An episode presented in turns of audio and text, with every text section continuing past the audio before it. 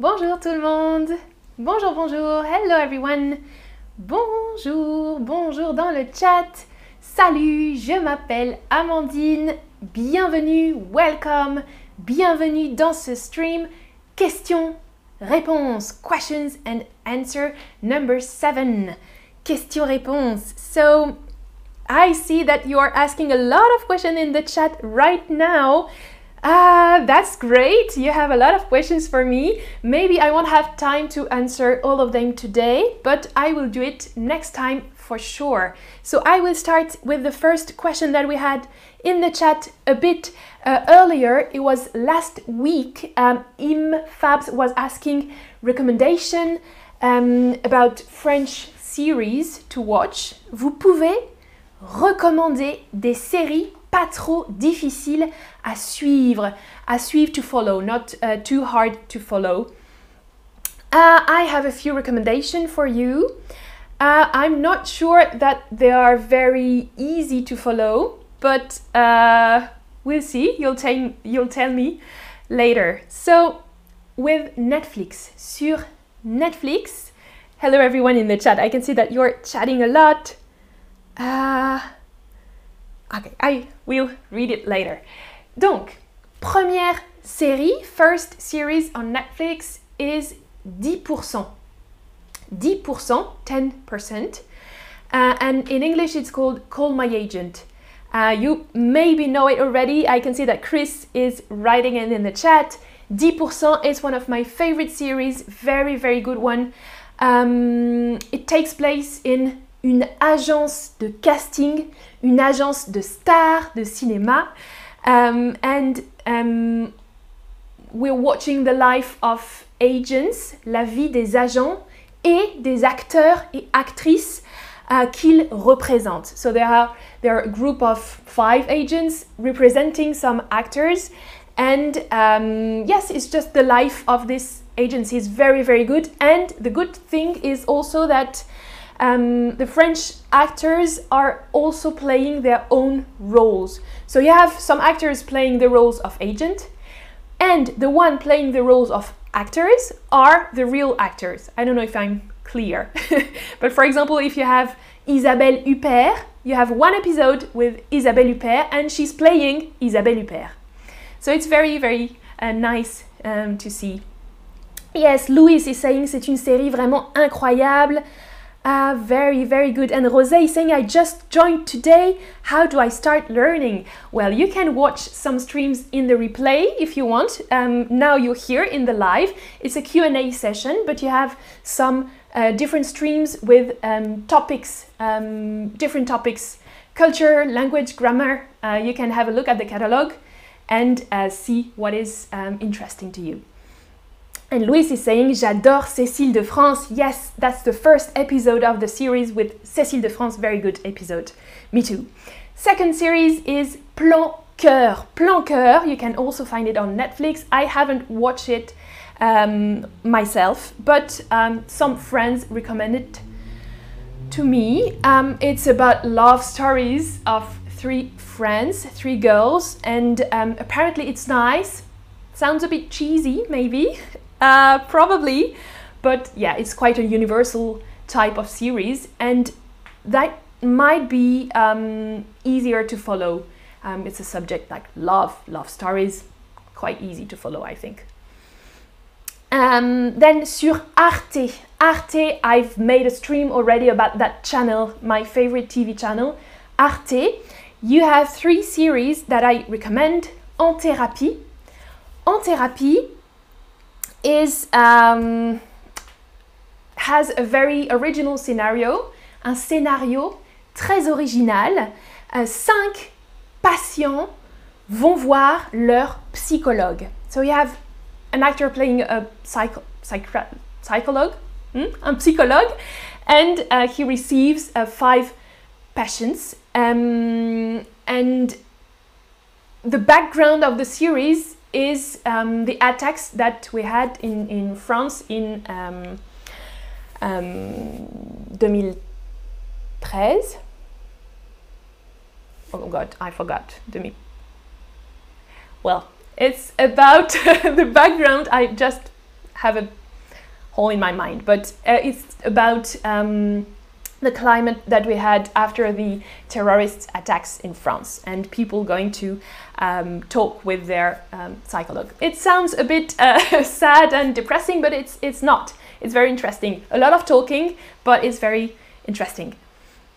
Uh, second one is Fluide. Fluide, c'est une mini-série, a very, very short series avec des épisodes de 5 ou 10 minutes maximum. So very short episodes, very short series. Um, and in that series, you dive into the sex life of uh, two young couples. Um, it's quite interesting. They're like questioning themselves about um, their future and um, what they want and what they don't want. Uh, it's quite good. It's not the best, but it's very short, very easy to follow. I think. Last one on Arte is H24. H24 for 24 hours in uh, the life of women.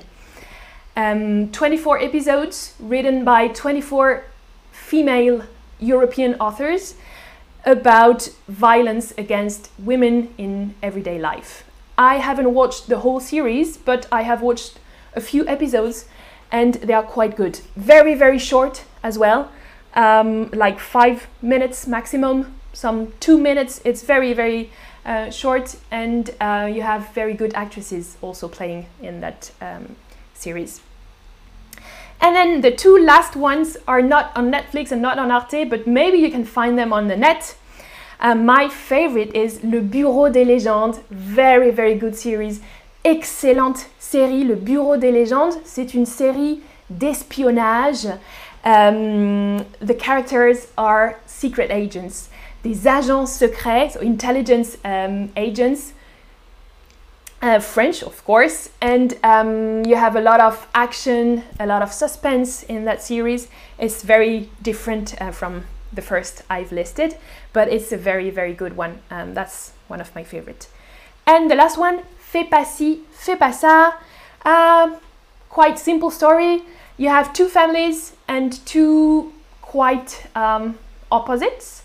Uh, one is very conservative and the other one is more modern and they both it's like two couples and they both have children and uh, they're neighbors of course and uh, yes they're interacting with each, each other um, it was a great success in France because you have some very, very good actors and it's very funny, well written. Uh, you have some very funny dialogues and situations. I really enjoyed watching it uh, when I was younger because it's over now, it's done, but you have a lot of um, seasons actually. I cannot read the chat, but I can see that Lorena is here, so uh, she's probably also answering some of your questions. Thank you, Lorena. Okay, so that's enough. Tell me what is your type of series? What type of series do you prefer? Quel type de série vous préférez? Les séries romantiques, les séries d'action, les séries comiques ou les séries dramatiques? Moi, j'aime les séries comiques et dramatiques beaucoup. série comique et dramatique. Dramatique is not always like big drama. It's like serious uh, series and serious films. And you, you really like comedies. Okay, les séries comiques et les séries d'action as well. Okay, so I recommend Le Bureau des légendes and uh, 10% as well, if you like that kind of things. Ah, I can see Josie in the, in the chat asking what means to be honest in French être honnête. Pour être honnête. Pour être honnête. Mm -mm -mm. And uh, Chris is saying Lupin in the chat. Of course, Lupin is also another very famous series. I didn't really like it. I watched the first episode and it was not my uh, thing, but it's supposed to be uh, really good. Uh, and Louis is saying also Au service de la France sur Netflix. I've tried to watch it, but I didn't like it either. It's very, very cliche, I think. You have a lot of cliches, and it's, yeah, yeah, I, I didn't really like it. okay. Um, next question was from Flora tu voudrais bien parler de jeune fille au pair. Okay, so that's a very wide topic. Um, I can talk about jeune fille au pair, Flora, but I'm not sure what was your uh, question. Let's just have a look at the etymology. Au pair, because a lot of um, languages use um, au pair, the French word. It means à parité, à égalité.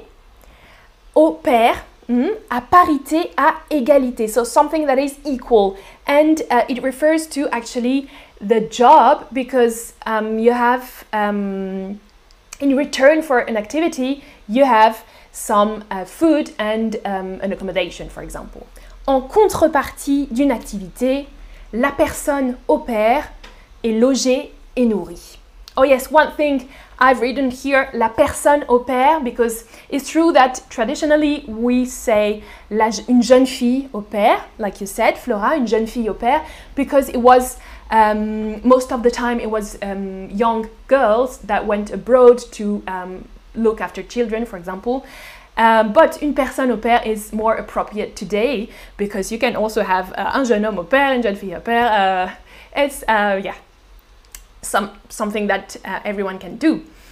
Um, I guess that Flora, you were considering about uh, being an au pair uh, en France or maybe in a francophone country. I thought about it myself when I was younger, but I finally never um, did it. But um, yes, it's something that is very not suitable for everyone. So I would like to know if um, you have already had an experience as an au pair uh, abroad. Vous avez, vous, vous avez déjà eu une expérience comme au pair à l'étranger, abroad. Oui, en France. Mm, oui, mais ce n'était pas vraiment au pair. Was not really au pair. Was more like babysitting. Or no, it's not for me. non, ce n'est pas pour moi. It's not my type of ideal job or it's not my oh i can see that a lot of you are not okay um, you're maybe not uh, comfortable with children because most of the time um, it's about taking care of children. I can see that some of you have been au pair in france. Okay super super super. Um, just one thing to finish with that um, you have special specialized websites to uh, look for a family in France and in other countries. But um, I just wanted to uh, tell you something that you need to have in mind.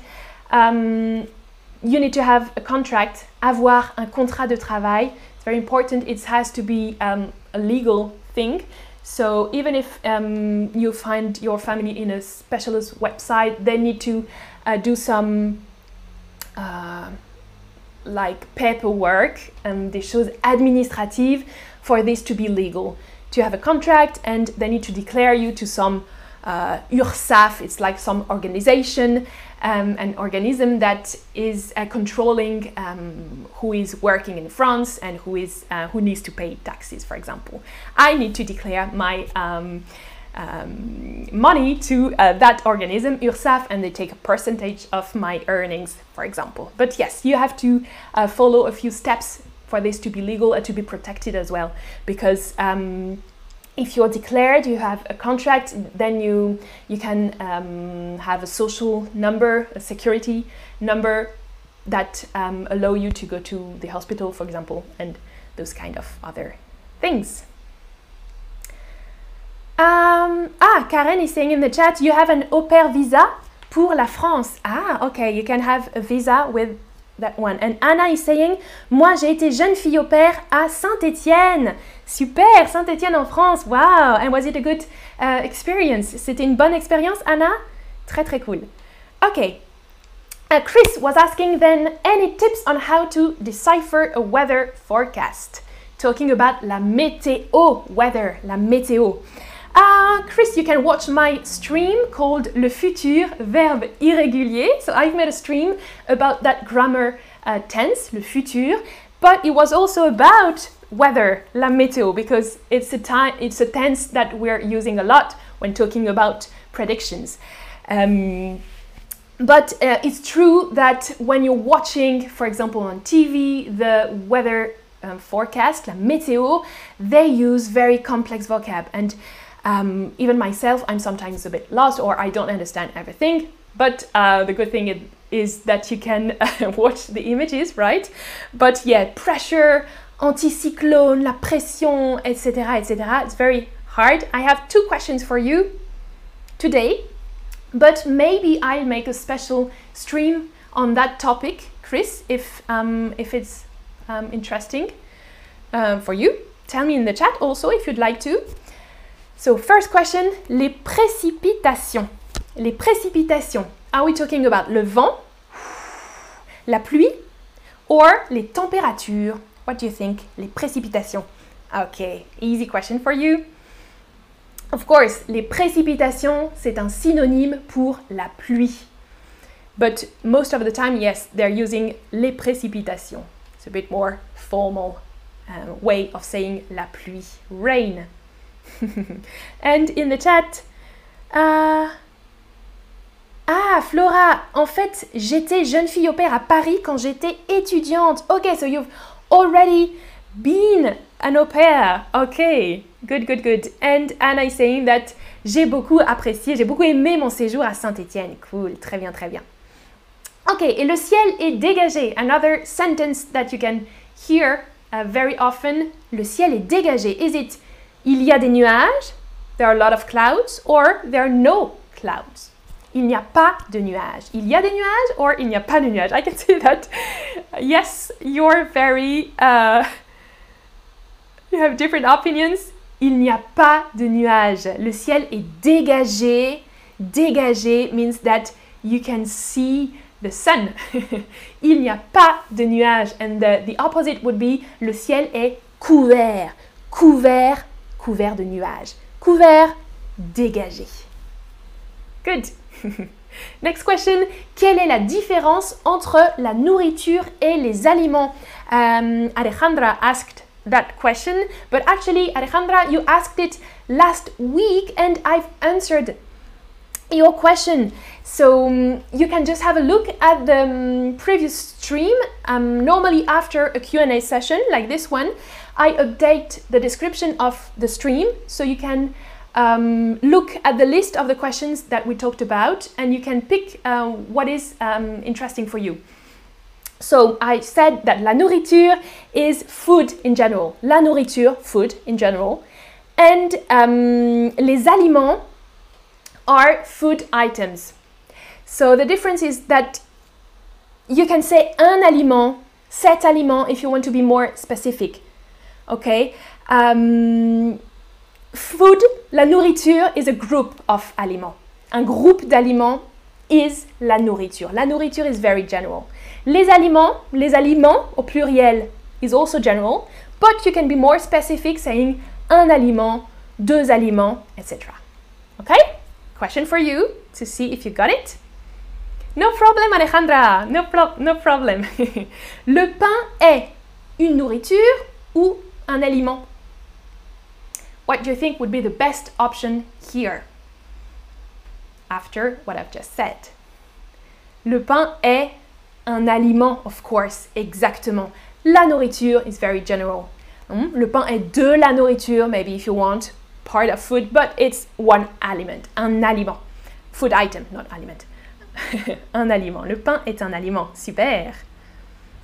Chris in the chat, un cours sur la météo serait fantastique. Ok, I will do that for you. ah, ok, next question. Je voudrais savoir quand on utilise le subjonctif. When do we use subjunctive tense uh, mode in French? Ah, it's a very, very, very wide question. Um, it's used after pour que. So each time you see pour que, then you need to um, conjugate your verb with the subjunctive or to express an opinion, a wish, a possibility, an order, and a lot of different things. So we'll make a series of streams about that topic because we cannot speak um, about le subjonctif in just one stream. We need, I think, a series of streams to uh, talk about all the different aspects of that mode okay, for you. So I won't answer uh, that question today because it's already um, 19 minutes of streaming. so I'll make a series about that, or we'll make a series about that. And last question, Franck is, was asking just before the beginning of that stream, connaissez-vous des pays d'Amérique latine? Uh, do I know some countries in Latin America? Of course, I know them by name. Je connais des pays, but I've never been there. Je ne suis jamais allée en Amérique latine, mais j'aimerais, I would like to. J'aimerais beaucoup, beaucoup, beaucoup aller en Amérique latine. Um, I had some friends from Mexico a long time ago, and um, yes, I would love to to visit. Um, all the different countries actually. Which which country uh, would you recommend? Uh, recommend? Tell me in the chat. And are you from um, America Latina, Frank? Tell me in the chat. Okay, that's it for today. I will just have a quick, quick, quick look at the chat. But I can see that Lorena has been also um, answering to you some of your questions. Uh,